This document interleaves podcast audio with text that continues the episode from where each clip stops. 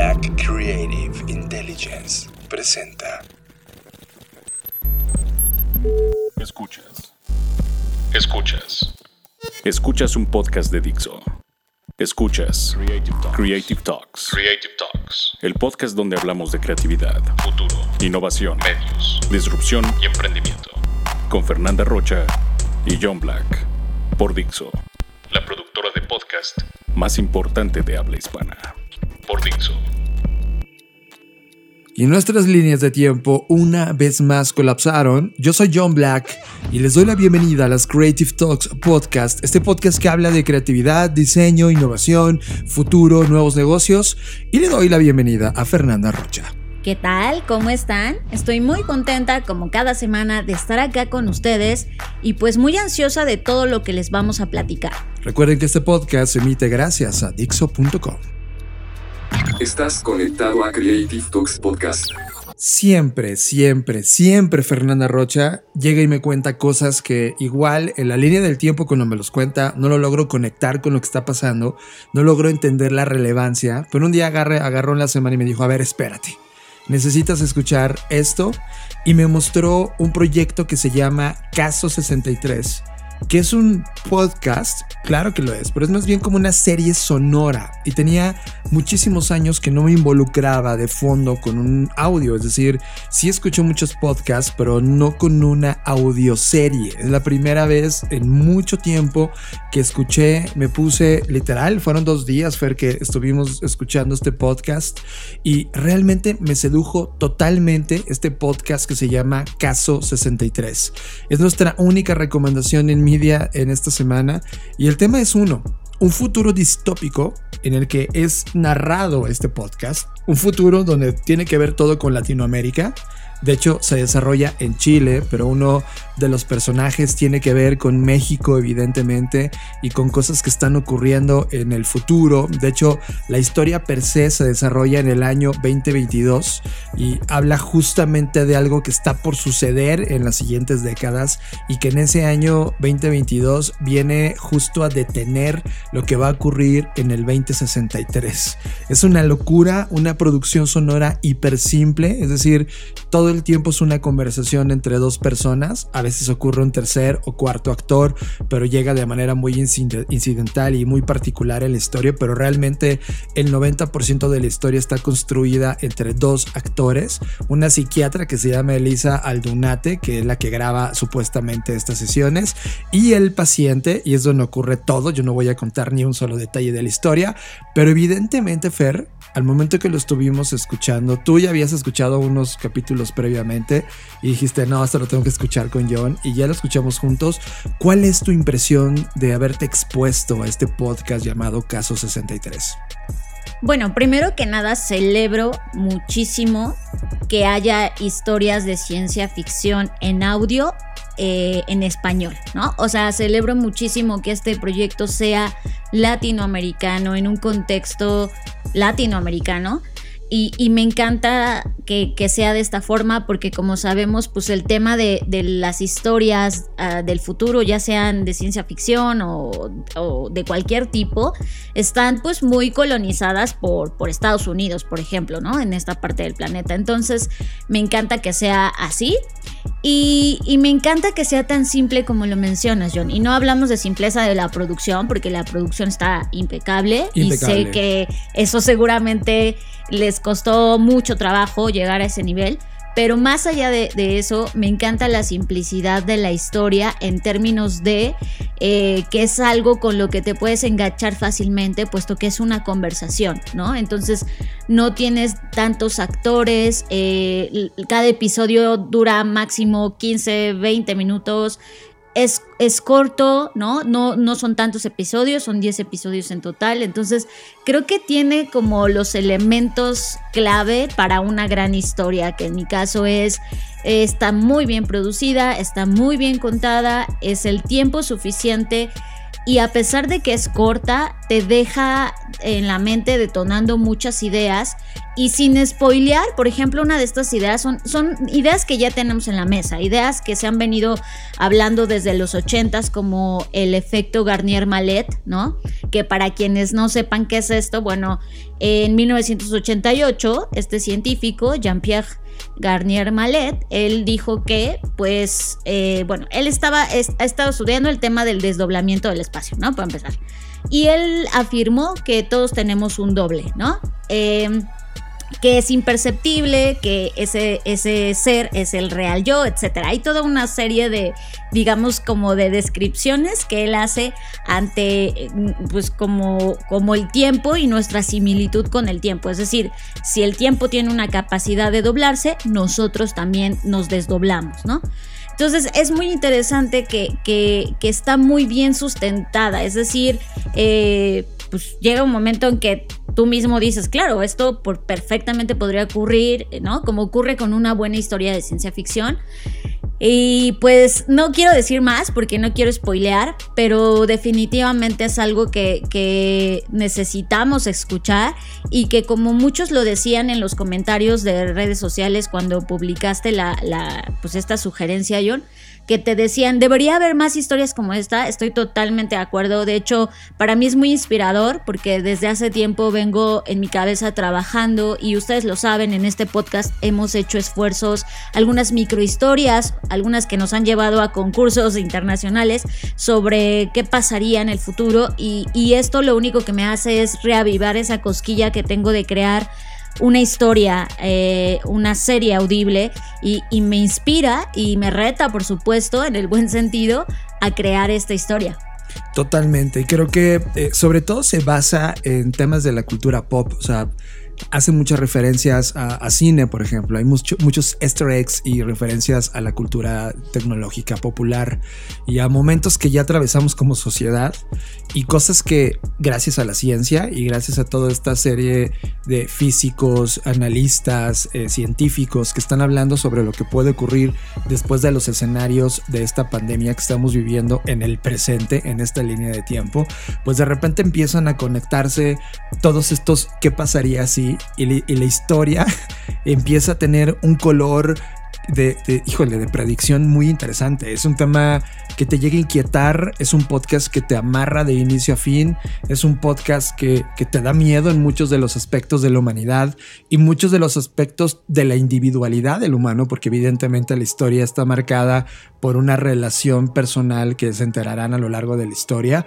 pero que en definitiva eh, esto me encantó el haber iniciado este primer mes del 2021 con eh, fuera de, una pantalla estar escuchando el audio y tener este sonido de tu de, los acontecimientos entrando por este sistema sonoro de tu cuerpo y procesando esta historia y viajando con los sonidos las reacciones el diálogo eh, qué fascinante manera de atraparnos. Sabes esto me recuerda mucho y, y, y en términos de los ciclos que se están repitiendo a, lo a que... las radionovelas. Claro. Claro, claro. Está, yo también me sentí, o sea, obviamente yo no viví en los 40, pero pude transportarme a ese momento. O sea, es, aunque es una historia del futuro, también te hace reflexionar justo esto, John, sobre los momentos que como humanidad hemos atravesado cíclicamente y el hecho de regresar a ciertas tecnologías que que juraron y perjuraron que iban a desaparecer y que por supuesto no fue así. Y ahora en este contexto menos como el radio o, o estos medios audibles igual me identifico totalmente con eso. Creo que estamos llega, llegando a la época de oro del de storytelling y las narrativas y no importa qué plataforma inventemos y, y creo que en el, en el podcast antepasado hablábamos de esto en esta fogata en donde estábamos sentados narrando y diciendo que no importa que tecnología en el fondo eran las historias que nos contábamos, pues una vez más regresamos a un formato de historias que en la XCW, que es una historia de radio que está ocurriendo en México y que es una parte importante de la historia sonora de este país y Latinoamérica, ocurrían historias narradas efectivamente por actores enfrente de un micrófono que sí te terminaban transportando sonoramente hacia esos lugares en donde las historias estaban ocurridas. Y en este proyecto, en este podcast que es exclusiva para Spotify, lo cual también me emociona porque eso me deja entender que hay una inversión importante en este tipo de producciones y Caso 63 es una de las primeras narrativas de lo cual va a seguir explotando y me encanta porque esto también es una oportunidad para la gente que está haciendo contenidos de forma independiente, otro espacio más para contar historias. Eh, me encanta porque conecto todo esto y veo cómo este rescate sonoro del pasado está infectando el presente y también aventándolo hacia futuro. Eh, Caso 63, en verdad, si no has escuchado este Spotify, esta sesión, puta, o sea, acabando este podcast, ve, búscalo busca Caso 63 y creo que vas a tener enfrente una historia que te va a mover todo.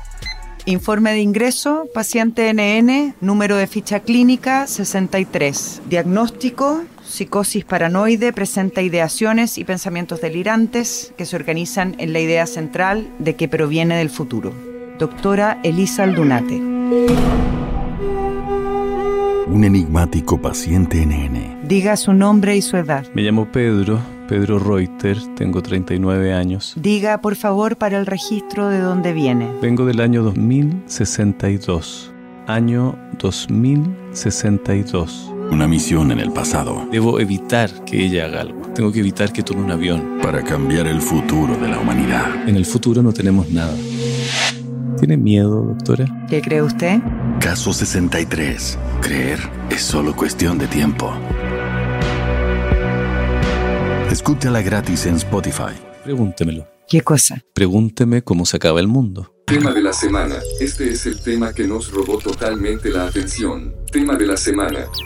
Durante mucho tiempo, la palabra improvisación se ha utilizado y está relacionada con la práctica de hacer las cosas al aventón, ¿no?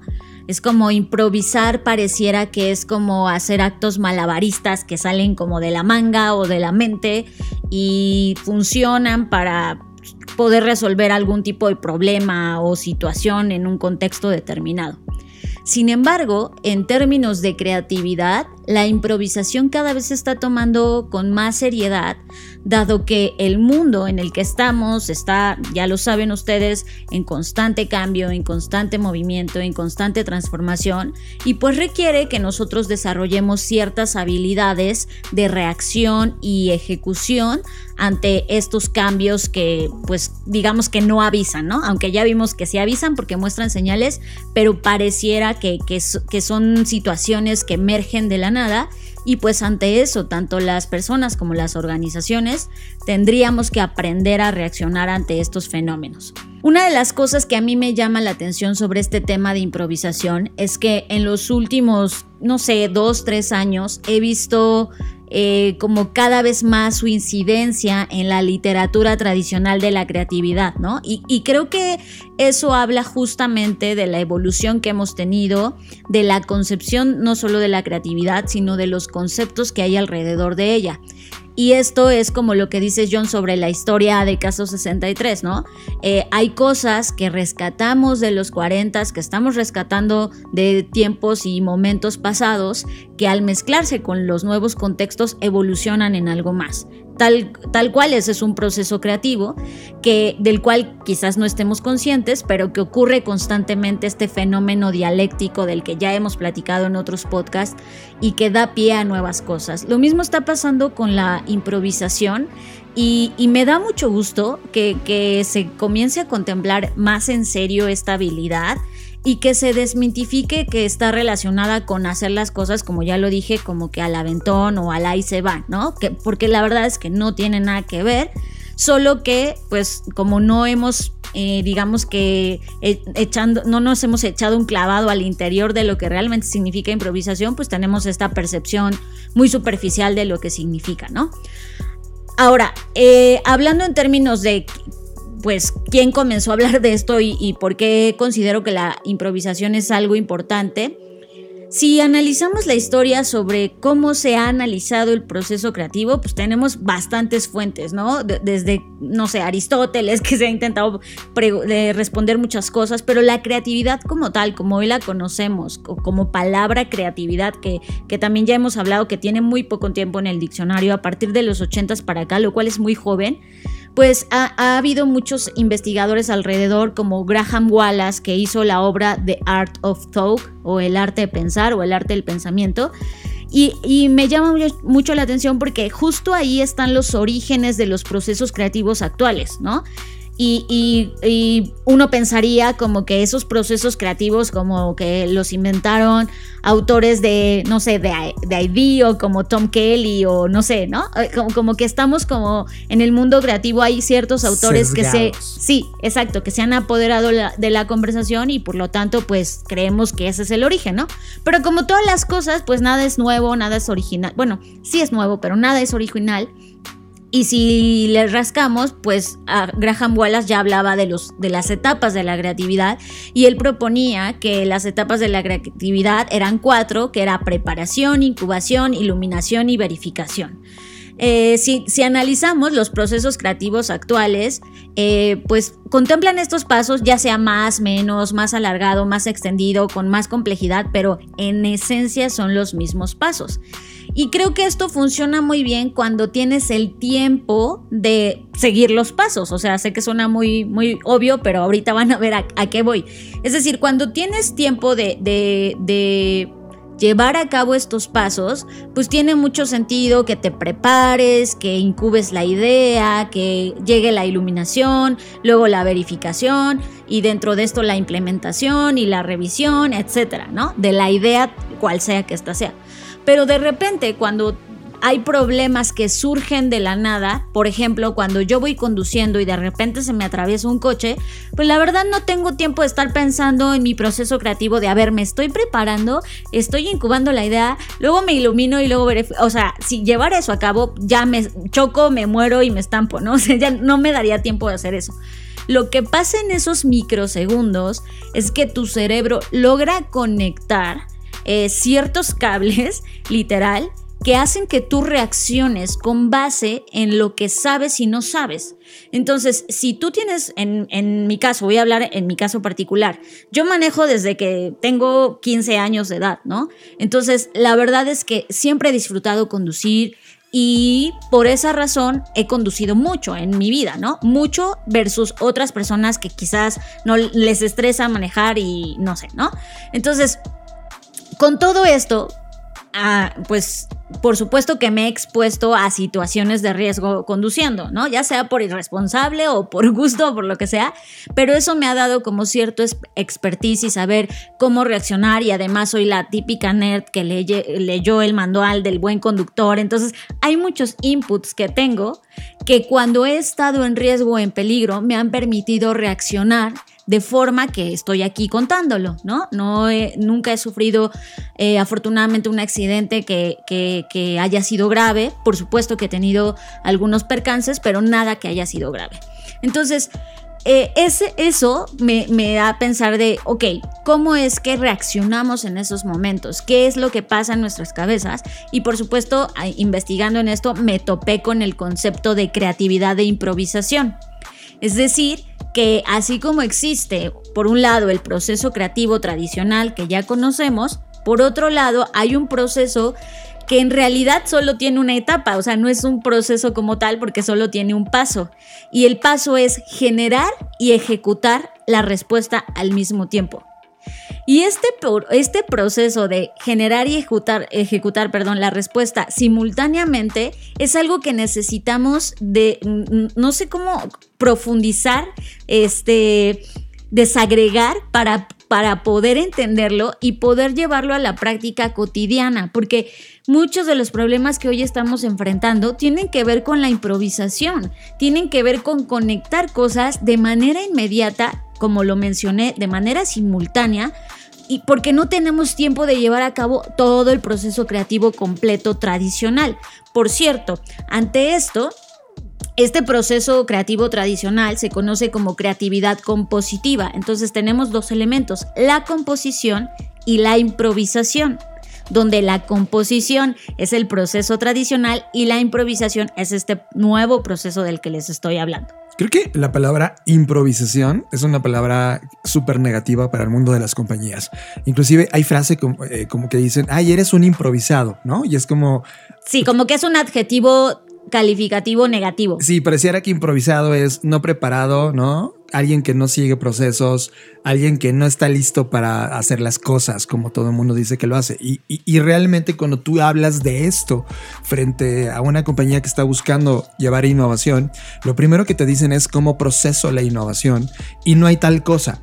Hay, un libro que, que ya hemos hablado en este show de él, eh, que es un libro que se llama Desorden y que inclusive ayer en la tarde platicábamos Fer tú y yo sobre este sentimiento de la improvisación y el desorden justamente. Y Daniel Solana en este libro que se llama Desorden, en una página eh, puntual, habla de algo que ya venían eh, analizándose en algún momento, que se llama el kairos.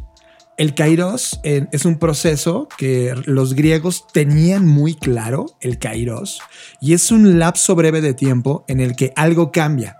Es un punto de inflexión.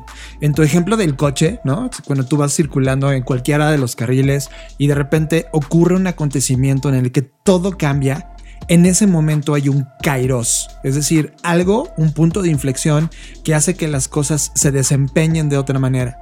De tal manera que ese instante, ese kairos que te, que te está ocurriendo y que te ocurre en cualquier fase de la vida, o sea, eh, en una compañía el kairos es el COVID-19, ¿sabes? Sí. Entonces, ¿cuántos kairos están ocurriendo ahora mismo en este momento en tu vida y en las compañías?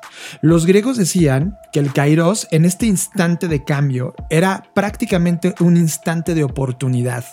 Y entonces, los antiguos griegos también reconocían algo que se llamaba metis, que la metis es lo más profundo de la creatividad. Es decir, eh, si- si analizamos la historia de la creatividad, Es su ancestro.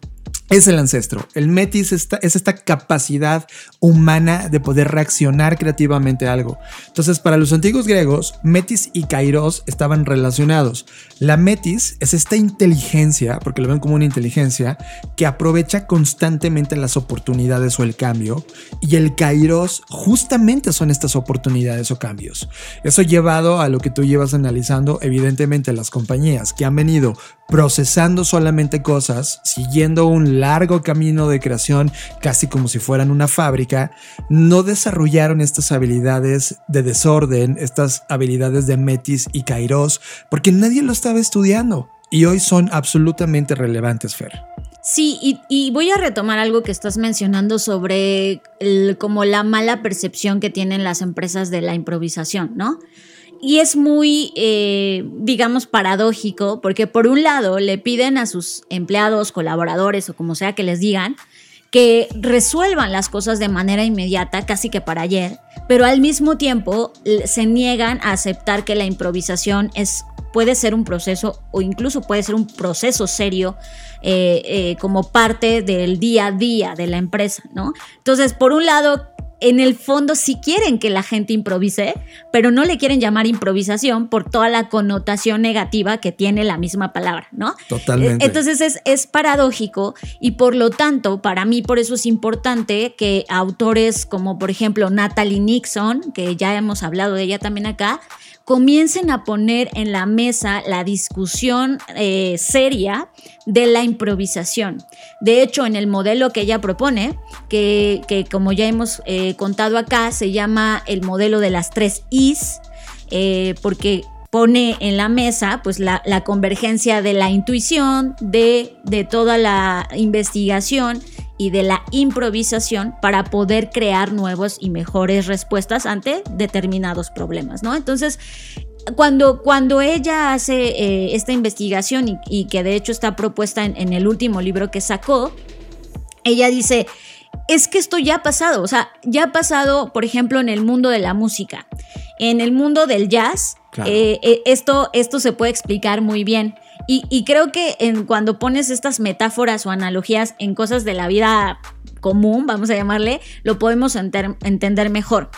Primero que nada, quiero, quiero que sepan que, que este concepto de la creatividad compositiva y de la creatividad de improvisación, justamente eh, estuve investigando y, y hay, un, hay un jazzista que hablaba de esto, o sea, hablaba de estos conceptos de composición e improvisación vienen de la música. Y pues no podría ser de otra forma, porque sabemos que gran parte de las cosas que hemos llevado al mundo empresarial pues provienen de otras fuentes, en este caso de una fuente artística que es eh, particularmente la música, ¿no? Y este, este jazzista eh, ya había dicho, pues hace años, es un saxofonista, se llama Steve Lacey, y él ya había explicado la diferencia entre improvisación y composición. Él decía, la diferencia entre composición e improvisación es que en la composición tienes todo el tiempo que quieres para decidir qué decir en 15 segundos mientras que en la improvisación solo tienes 15 segundos. Y esto creo que es clarísimo, eso si lo, si lo traslado o lo traduzco al mundo empresarial o al mundo de los negocios, sería exactamente lo mismo, es que cuando eh, hablas de composición tienes el digamos, a lo mejor no todo el tiempo del mundo, pero sí tienes cierto tiempo para decidir qué vas a hacer en los siguientes años. Por ejemplo, la planificación es parte de este proceso, en donde, a ver, nos sentamos en octubre o noviembre a planificar el 2021 o 2022 y ahí hay cierto tiempo, pero en el 2022, cuando estás ejecutando tu plan, que está ahí todo hermoso en un eh, project manager o lo que sea, de repente te topas con que hay cosas que no están en el plan y por supuesto que tienes que improvisar y no tienes todo el tiempo del mundo para sentarte y decir, ah, ok, paren al mundo en lo que yo hago mi proceso y entonces encuentro una respuesta viable. Esto me recuerda como Airbnb, eh, Brian Chesky, que es su CEO, decía, oigan, hemos hecho en 10 meses todas las decisiones que nos hubiéramos tardado 10 años en hacer. Y eso me lleva a Peter Drucker. Peter Drucker menciona que los resultados en una compañía, por ejemplo, eh, se obtienen no dedicando tiempo y recursos a la resolución de problemas. Justamente ese tema de la planeación, Fer. como tienen toda la línea del tiempo y recursos para resolver esta planeación. Él dice, oye, los resultados se obtienen no dedicando ese tiempo de recursos a la resolución de problemas, sino aprovechando las oportunidades, que es justamente comportándose como jazzista. Y eso llevado a la analogía del auto, o sea, e, e, es que todo cuaja perfecto, ¿no? Porque imagínate que tu auto es tu empresa, ¿no? Y ahí vas conduciendo el auto, conduciendo la empresa, y tú planificaste que vas a ir del punto A al punto B y traes tu mapa de ruta, eh, ahí traes tu lunch por si te da hambre, o sea, es decir, vas preparado para, para el viaje. Pero de repente en, en, el camino surgen cosas, ¿no? A lo mejor hubo un accidente o tú mismo eh, te involucras en un accidente y no es que vas a parar todo el mundo como que a ponerle pausa y decir, ay, déjame leer el manual a ver qué tengo que hacer ahora. Tienes que reaccionar. Y aquí hay algo importante que es clave para la improvisación y que tiene que ver con todo lo que incluso Peter Drucker dice. Para que tengamos buenos elementos de respuesta es decir, podamos hacer una buena improvisación, por supuesto que hay que tener un buen bagaje de cosas.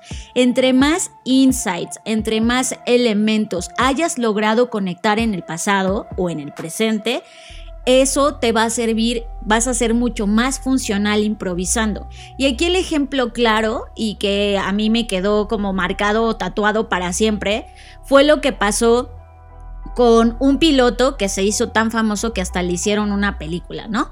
Y, en, algún momento, e, este piloto eh, es conocido como Shelly. Eh, su nombre completo es medio difícil de pronunciar, así que voy a, espero no hacerlo mal. Pero bueno, eh, no, no es Shelly, es Sally, perdón, ya hasta me confundí. Bueno, él es un piloto que, como decía, y ya lo hemos platicado acá, se le, le, hicieron una película porque fue un piloto que logró aterrizar en el Hudson, salvando a 155 personas. Y lo interesante de esta decisión que él tomó es que contradijo a lo que la torre de control estaba diciendo que hiciera. Entonces él estaba en un momento crucial en donde la torre de control, que en este caso podría funcionar como su jefe en una jerarquía organizacional, le estaba diciendo, no, no, no, no acuatices en el río Hudson, lo, lo mejor es que te regreses al punto de donde saliste y aquí te vamos a abrir el espacio aéreo para que lo hagas pero él sabía algo adentro en, sus, en su intuición y en la colección de data que él tenía, le decía que si él se regresaba se iban a morir todos porque no iban a alcanzar a llegar, ¿no? Entonces tuvo que tomar la decisión y por supuesto que en esta decisión no fue como de, a ver, déjenme hago mi proceso creativo, pasajeros, porque el tiempo obviamente jugaba en su contra. Y él lo que hizo fue a la, literal, mandó a la goma a la, a la torre control y acuatizó contra todo pronóstico en el Hudson. Entonces, eh, hace un par de años tuvimos la oportunidad de, platicar con Soli, con, bueno, su nombre real es Chesley Solenberg, por eso le dicen Soli, porque, por su apellido. Y, él dijo una de las frases que me impactó para siempre y fue, me tomó 20 años improvisar en un par de minutos. ¿Qué quería decir eso? Pues todo lo que estamos hablando en este momento es si él no hubiera estado preparándose constantemente, porque a los pilotos constantemente los someten a pruebas de estrés, a, a- a pruebas incluso físicas, etcétera, ¿no? No es como que cualquiera pueda pilotar un avión. Y además el conocimiento que él tenía de otros incidentes o percances menores que había tenido que resolver a lo largo de toda su carrera en el, en el, en el cielo, en el cielo En las olas el- vuelo, ¿no? Exacto. Eh, de repente todo eso colisionó para que él pudiera tener la certidumbre en medio del caos de saber qué hacer, aunque eso contradecía en ese momento a la torre de control, que era la máxima autoridad, ¿no? Entonces, él asumió el riesgo, él asumió ante esta crisis decir, no porque yo estoy seguro de que esto va a poder funcionar. O- Ahora, ¿pudo salir mal? Por supuesto que pudo salir mal. Y de hecho, él estuvo bajo investigación y durante un tiempo, eh, pues no pudo volar porque pues estaba, no detenido, pero sí estaba en un juicio en donde eh, lo interesante del juicio es que sometieron esta situación a unas pruebas algorítmicas computadas en donde la máquina nunca tomaba esa decisión. La máquina siempre tomaba la, decisión original o la buena decisión que era regresar al punto de origen, pero extrañamente regresando al punto de origen, los mismos sistemas computados arrojaban que el avión se estrellaba. Entonces, ¿Cómo? ¿Cómo es que Soli logró hacer esto? Pues justo esto, con esta colección que él tenía de horas vuelo, de experiencia, y de repente todo colisionó para que él pudiera dar una respuesta improvisada, entre comillas, en ese momento. Justamente el Kairos fue la falla, ¿no? Del, del avión. Claro, Y su metis fue aprovechar esa falla para poder romper todo lo que estaba planeado, romper todas las leyes de lo que estaba planeado y poder resolver el problema. De hecho, esto llevado a un tema evolucionista, Fer, y sobre todo si vemos la evolución de las especies, veamos cómo, cómo ha evolucionado el ser humano en esta eh, hipótesis evolucionista. Y lo vemos como una, un- una línea, ¿no? Es como, ah, pasamos de tal homo no sé qué al homo no sé cuál, ¿no? Y de repente, pum, el humano.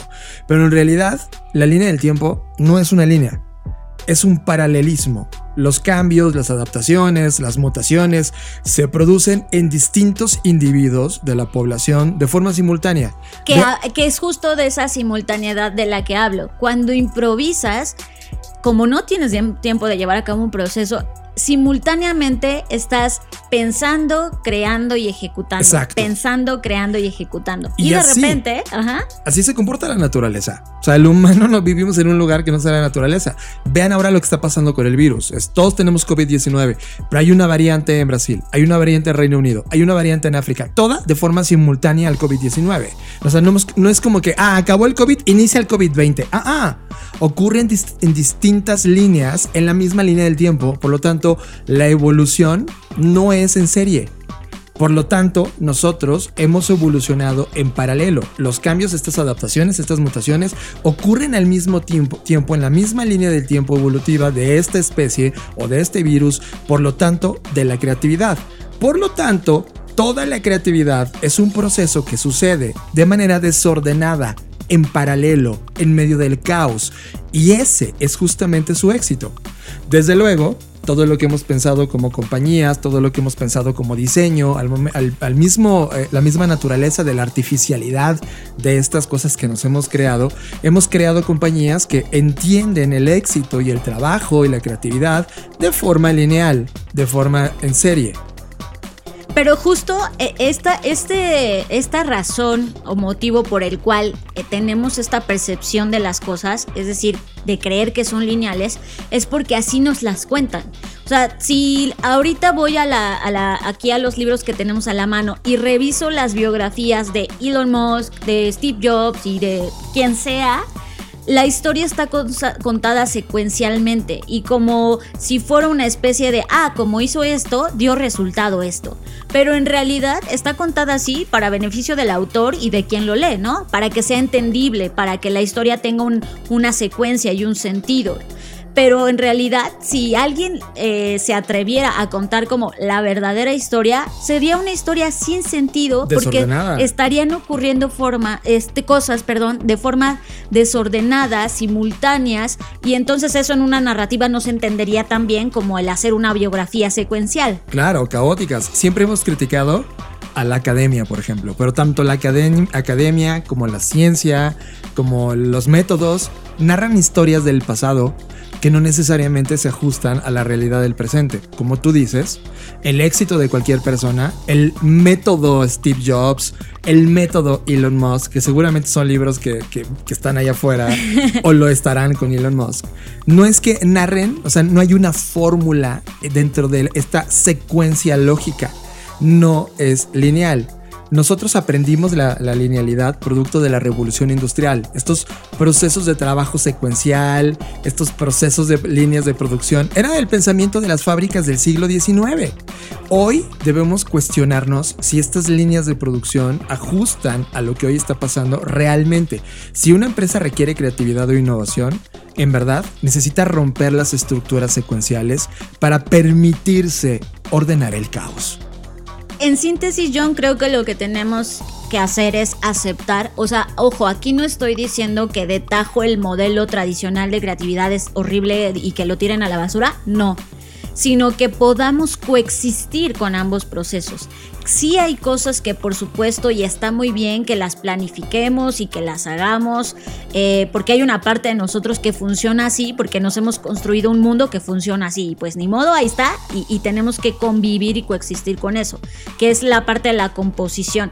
Pero al mismo tiempo tenemos que darnos oportunidad de dar cabida a la improvisación, como lo hace un músico. O sea, un músico eh, se basa y aprende cosas de composición y la historia de la música y cómo funciona, etcétera. Por supuesto que lo hace, pero al mismo tiempo se da permiso de improvisar, de, hacer sus propios acordes, de, de, dejar salir a, ese músico que lleva dentro, ¿no? Y que está experimentando y que está explotando y que está haciendo, no sé, cosas con otros, colaborando, etc. Lo mismo, esa, misma actitud deberíamos tener dentro de las organizaciones y para quien quiera profundizar más en este tema, que por supuesto es muy, muy, muy largo, muy exhaustivo, pueden, recuerden que tenemos en la blackci.rocks, que es la Black Creative Intelligence, diferentes artículos, entre ellos está justo este de la importancia de la improvisación para que puedan, eh, pues, ah, como lo menciono, profundizar en el modelo, explorarlo y pues probarlo y compartirnos si funciona no funciona, qué piensan ustedes, cómo ustedes eh, creen que la improvisación podría ser incluida en los procesos tradicionales, digámoslo, de las organizaciones.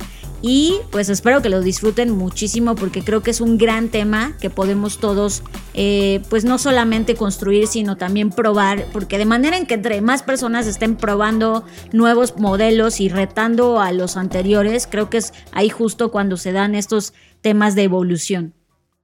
La crisis que vivimos fue provocada por la irrelevancia del valor y la obsolescencia tecnológica de nuestros líderes de compañías, potenciada por un mundo de alta velocidad en donde la innovación es la genética que mueve los engranajes.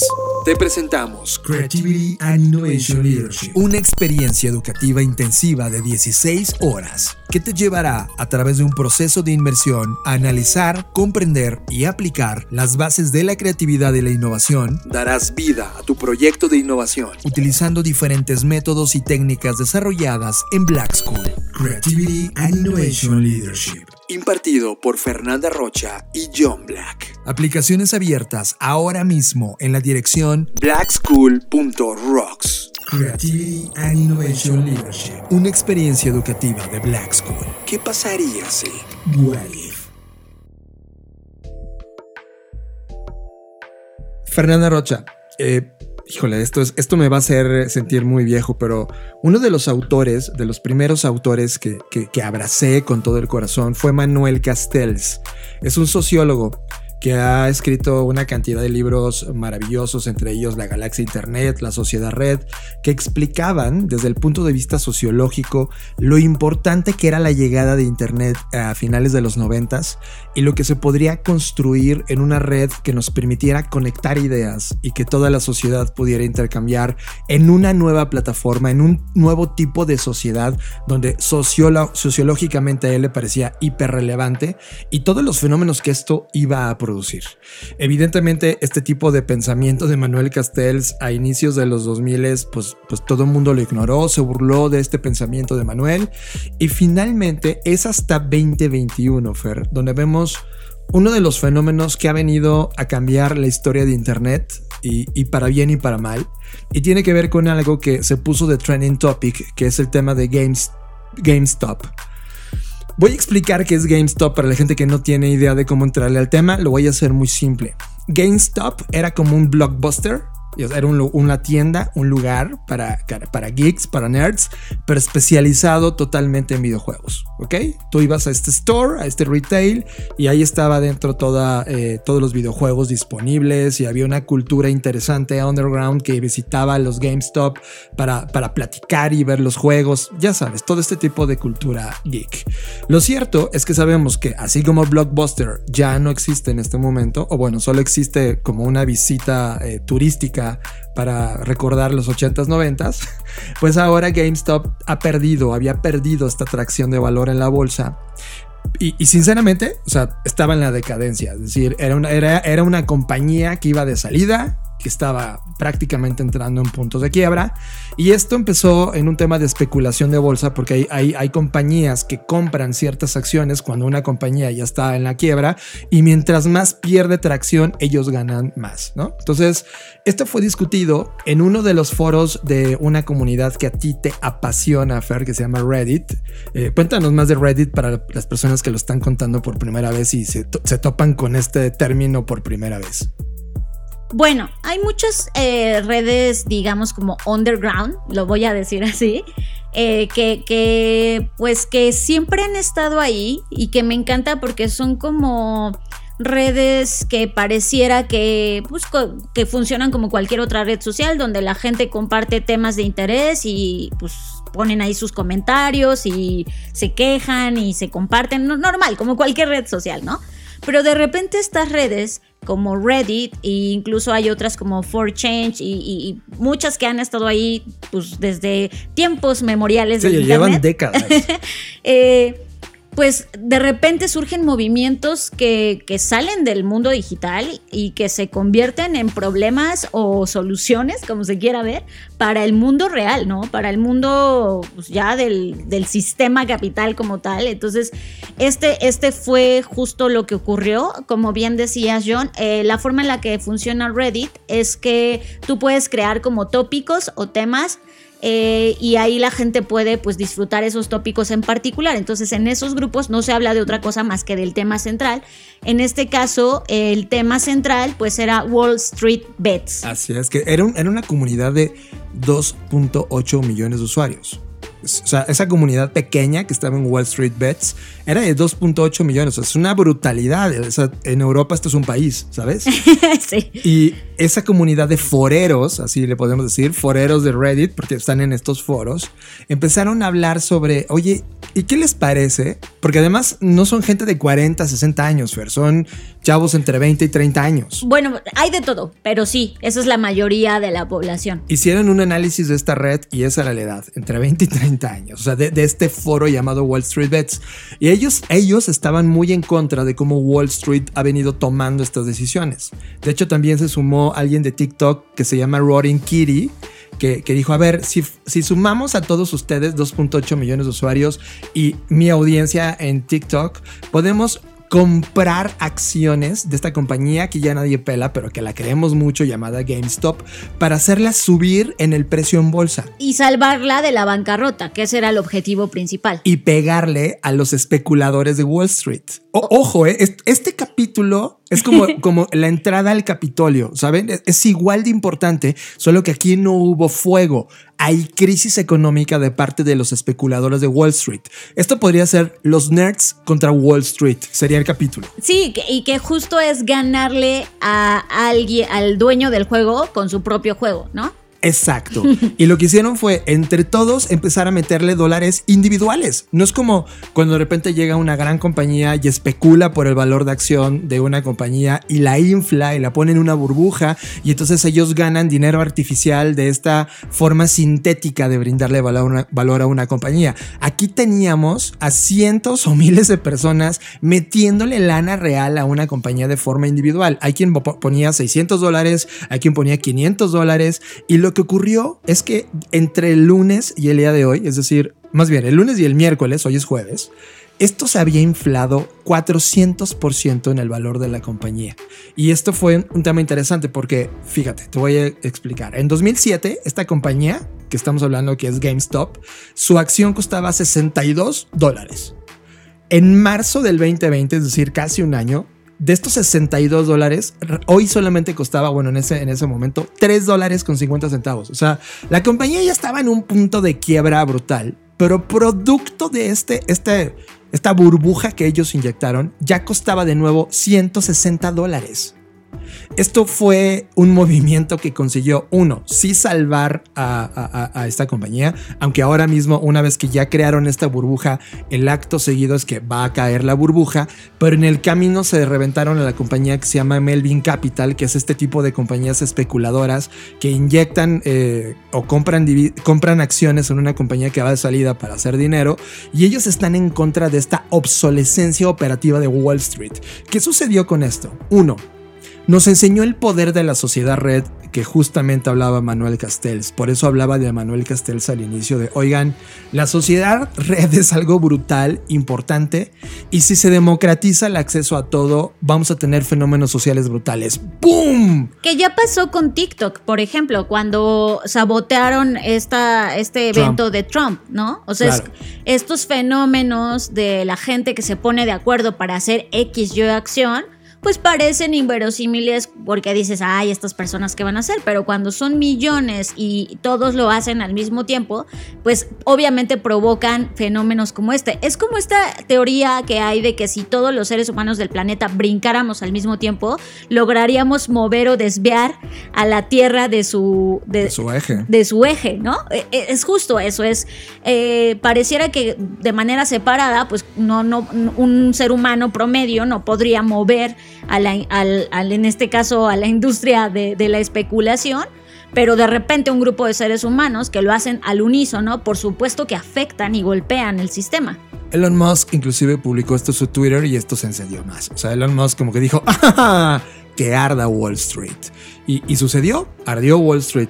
¿Qué está pasando ahora mismo? Hay un regulador de la bolsa estadounidense, claro está, y se, está abriendo una puerta de investigación para entender el fenómeno de lo que acaba de ocurrir, el caso GameStop, que esto es una anomalía en, la red. Justamente hablando de toda la parte creativa del inicio Fair, este momento es, es el kairos. Esto que está ocurriendo con GameStop es el kairos de algo llamado Wall Street.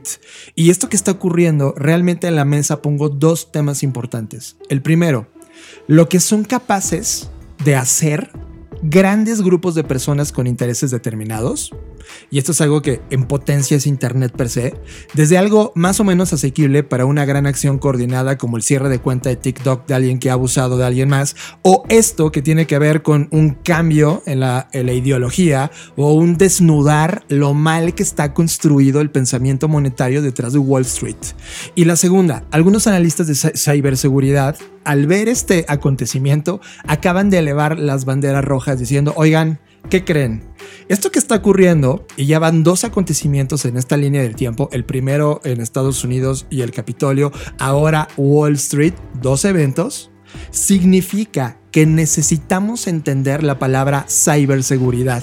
porque ahora resulta que el BTS, ¿te acuerdas de esta banda eh, coreana? Ok, el BTS Army, que son todos estos fans detrás de BTS, ahora mismo podrían ser considerados como una amenaza de seguridad global digital, ya que tienen mucho más popularidad y poder que cualquier estado o nación. Imagínate ahora mismo que la BTS Army, BTS se declara, se suba a la bolsa y cada uno compra una acción, ¡pum! Creaste en Google. ¿Te das cuenta del poder? No estoy exagerando. Si quieres acercarte al pensamiento de Manuel Castells y leer sus libros, búscate La Galaxia Internet o la de Sociedad en Red, que me parece absolutamente brutal. Y por otro lado, o sea, quien no le quiera entrar desde el punto de vista de leer un libro o estudiar, también hemos tenido historias eh, de ciencia ficción, o bueno, historias eh, vamos a dejarlo ahí, eh, que hablan de estos temas. Por ejemplo, la primera temporada de Mr. Robot. Quien no ha visto Mr. Robot, este es un buen pretexto para hacerlo. Justamente eh, esto que está pasando parece un live action sacado de la primera temporada de Mr. Robot. habla de esto, de esto, de este golpe al sistema, jugando las reglas del sistema. También está otra película que de hecho ganó un Oscar y que fue también una de las cosas que pensé cuando estaba viendo este tema, que se llama The Big Short que es una película que narra cómo se generó el tema de la gran recesión. Y bueno, ya, ya ustedes la van a ver, que también habla de, estos, de estos riesgos inminentes que nadie contempla y, que, y que todo mundo se asombra y se asusta cuando la propia bolsa ha jugado juegos más sucios, ¿no? Y habla justo de todo esto. Y, creo que cuando lo ves en, en, una serie o en un programa o en algunas cosas de ficción, puedes acercarte mejor y darte cuenta que, que, que, estas historias de alguna forma u otra se están haciendo realidad en este momento, con todo esto que está ocurriendo.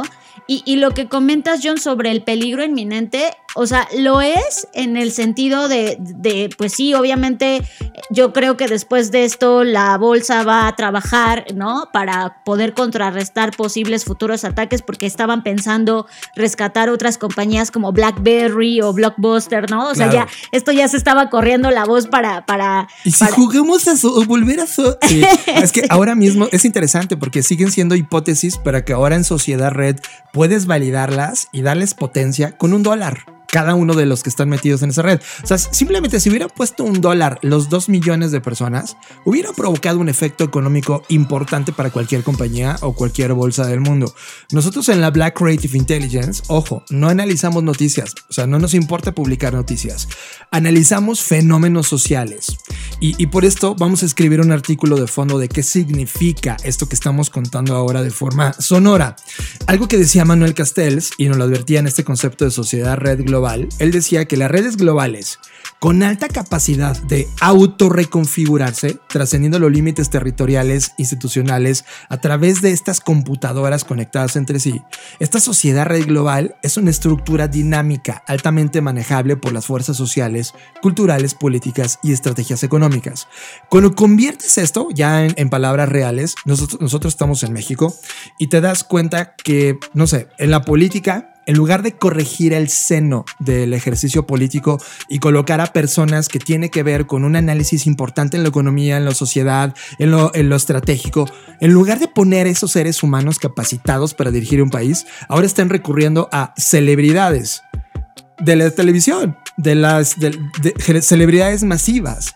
Y eso es un peligro para la democracia. ¿Qué está ocurriendo en este momento? Que esta manera de entender el mundo, de donde, ah, se trata de fans, pues ¿qué crees? Una de las amenazas que yo me, me da mucho coraje leerlo tal cual, pero probablemente una de las nuevas amenazas del siglo XXI es esta sociedad democrática en donde los ejércitos son fans. Cuidado con lo que acabo de decir. Ojo, no lo estoy diciendo en el mal terreno. Yo amo Internet y sigo apostando porque Internet conecta personas con una capacidad intelectual increíble. Pero cuando no, y cuando solamente eres fans, te das cuenta que los fans de Kiko una celebridad en México que fue parte de uno de los shows de televisión más importantes del siglo pasado, ahora está compitiendo por un espacio político e imagínate la toma de decisiones que va a tener.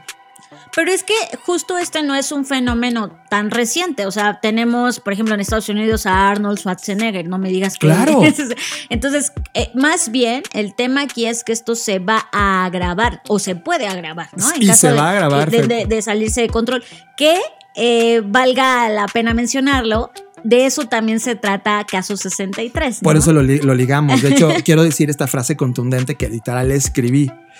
Esta, esto que estamos viviendo, este, este, este momento de, de lo que ocurrió con este proyecto de GameSpot, es que es una parte de las tendencias que van a definir el futuro inmediato. Es una nueva división, lo vamos a ver, lo estamos viendo, una nueva división de clase, donde las estrellas, los influencers, los idorus, las celebridades van a adquirir más poder político sobre la población mediáticamente irrelevante en una sociedad red organizada por clústeres determinados de interés. Y ojo, el interés de los seres humanos ha sido uno a lo largo de la historia, poder.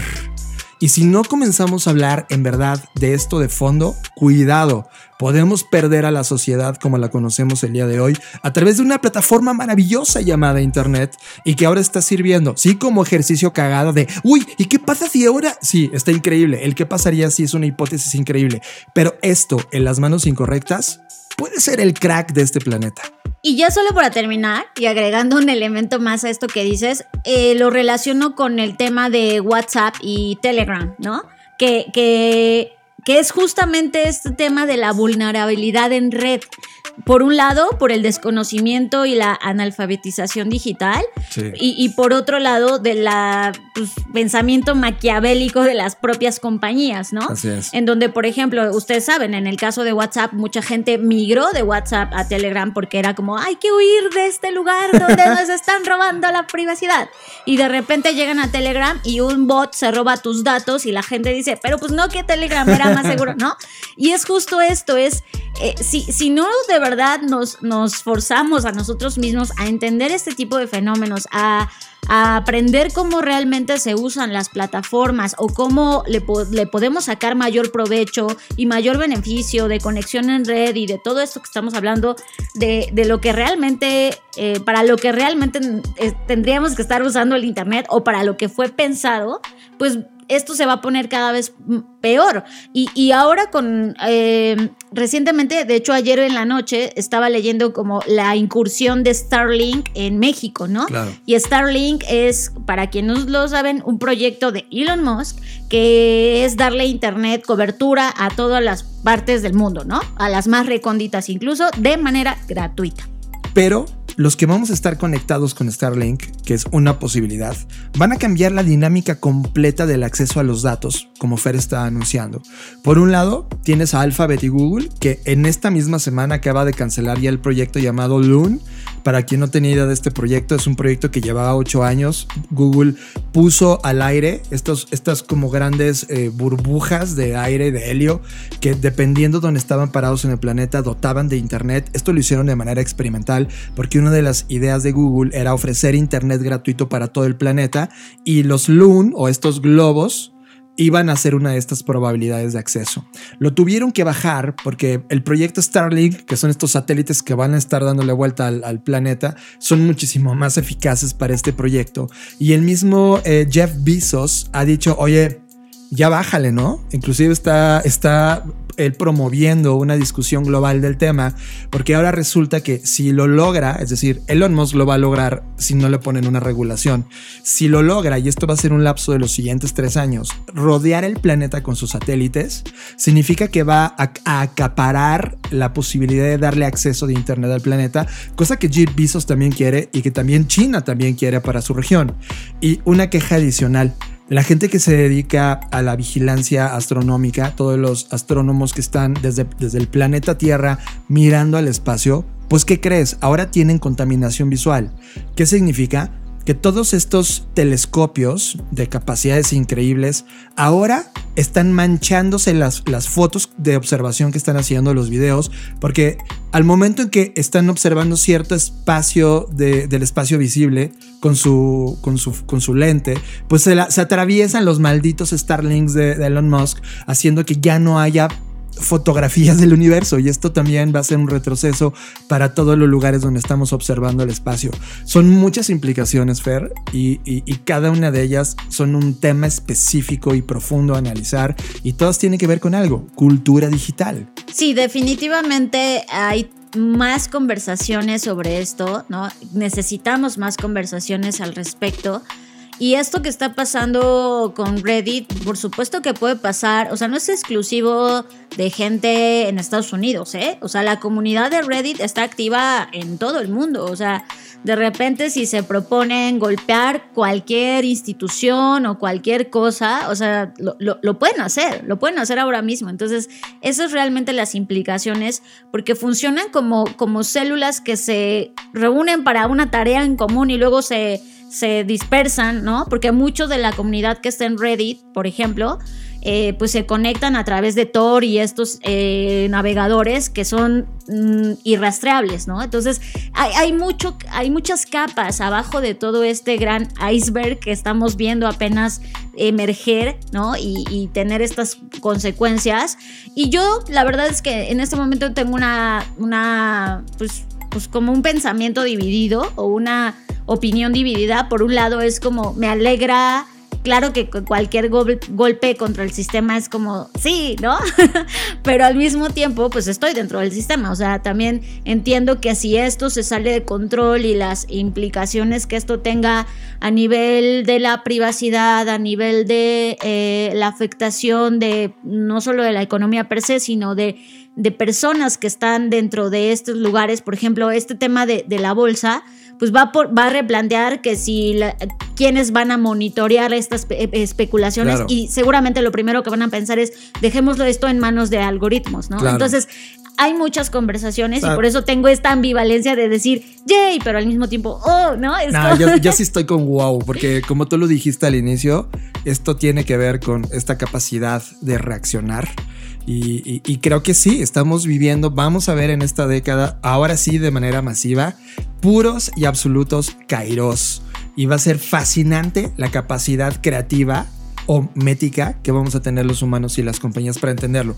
Por lo pronto veo que Wall Street va a gritar al cielo, Fer, y a decir, no, no, no, no, esto es terrorismo y hay que cerrar Reddit, ¿no? Y, y eso va a ser un debate interesante. Van a intentar cancelar la sociedad red, van a intentar llevar esto de, no, no, necesitamos nosotros, como en China, regular todo lo que está pasando en Internet, porque mañana a estos niños se le va a ocurrir eh, inflar una moneda que destroza el dólar y se acabó Estados Unidos.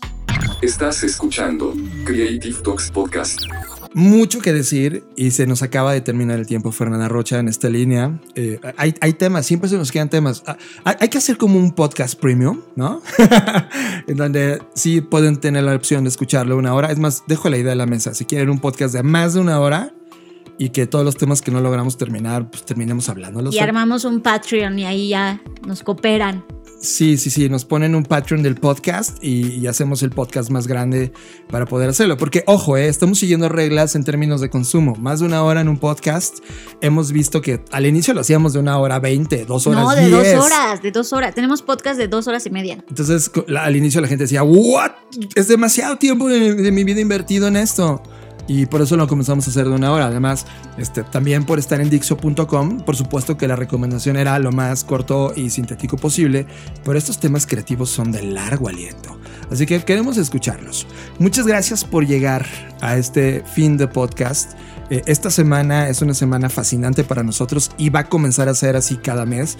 La última semana de cada mes vamos a tener actividades públicas, es decir, vamos a dar talleres. Ya ocurrió algo con las Black Innovation Cards, que es un curso que va a ocurrir cada mes. Vamos a hacer unas Creative Sessions que solamente tienes acceso si cursaste algo inclusive gratuito dentro de Black School. La propia comunidad de la BCI, la Black Creative Intelligence, tiene sus propias actividades, participamos en conferencias, hacemos sesiones en vivo, etcétera. En realidad, cada semana de cada mes va a haber mucho de eso. Cada última semana. Cada última semana de cada mes va, a pasar esto. Y ahorita justo estamos metidos en todo eso. Gracias por ser parte de la Black Creative Intelligence. La gente que está pagando su suscripción no tiene ni idea las cosas que siguen, las cosas grandes que estamos armando para ustedes y que la información que estamos hoy colocando en esta plataforma no solo sirve para leerlo una vez, sirve para todo lo que sigue en la década. Se va a madurar cada uno estos temas, se van a conectar de una manera impresionante. Así que gracias por, por apostar, en, por informarse y dedicarle tiempo a esta captura de tendencias.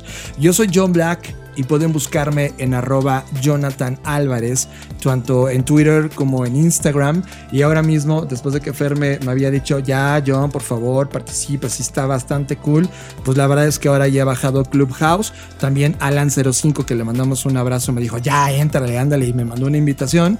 Le agradezco la invitación, ya estoy dentro. Voy a, voy a intentar entender esta plataforma para ver si me quedo o no me, o no me quedo, pero en Clubhouse ya les contaré qué me va a pasar. Eso pasa todo el tiempo, ¿eh? Se van a, lo van a notar No, como no, no, podescuchas. Fake news. Yo siempre traigo súper recomendaciones y Sí, sí. las toma en cuenta, pero como 10 años después, cuando yo ya no estoy ahí y yo ya es estoy en otra cosa. Pero así es, hasta que viene alguien de afuera a, a decirte que lo uses, a ese sí le haces caso. Gracias, Alan, gracias por todo esto, esta discusión que acabas de provocar. Este, corte de matrimonio. No, no es cierto, pero, pero sí es cierto. Bueno, a mí me pueden encontrar, ya saben, yo soy Fernanda Rocha, a mí me pueden encontrar en redes sociales como arroba Fernanda Roche, en Twitter y en Instagram. Y por otro lado, pues también quiero agradecer a todos los que están apoyando nuestros proyectos, quienes ya se suscribieron a la Black Creative Intelligence, eh, quienes están viendo nuestros videos en YouTube, que por cierto acabamos de publicar un nuevo modelo y que lo sometí a votación, así que no me pueden reclamar que fue ese modelo. y es el modelo de lo inimaginable que justo funciona para desarrollar y romper nuestro pensamiento tradicional y movernos más hacia el pensamiento tanto sistémico como el pensamiento crítico y creo que vale mucho la pena, dura solamente 10 minutos y pues bueno, ahí tenemos todos los contenidos en redes sociales, síganos como a arroba blackbotrocks o arroba soy black school y como siempre, nos vemos en el futuro. Voy a hacer un reminder importante. El 15 de febrero iniciamos en la Black School. Este, este es- es- son 16 horas mega intensas que tiene que ver con creatividad, innovación y liderazgo. El Creativity and Innovation Leadership. Esto va a ocurrir en Black School y en verdad no se lo pueden perder. Y solo, solo como, un, como un, un dato que me reventó la cabeza. Producto de esta revolución educativa que estamos viviendo, Fer, ya tenemos al primer niño, atención, niño, 6 años tiene este niño. El primer niño certificado por IBM en inteligencia artificial. Es decir, él dijo, ¿para qué fregados me espero ir al kinder o a la primaria? Si a mí me gusta la inteligencia artificial, se puso a estudiar Python y inteligencia artificial y entró a este tema de IBM Developer Skills Network, donde hay estas, estas clases, tomó las clases, tomó la certificación, hizo su examen y ¿qué creen? Se convirtió en el ser humano, 6 años de edad. Se llama Kautilaya Katari- Katarilla. Es ese- este niño de 6 años que ahora sabe más de inteligencia artificial que tú y yo juntos. En donde tú, trabajas para este niño. Ja ja ja ja. Bromi del futuro. Dixo presentó Dixo presentó Creative Talks. el podcast en donde hablamos de creatividad, innovación, medios, disrupción y emprendimiento. Con Fernanda Rocha y John Black.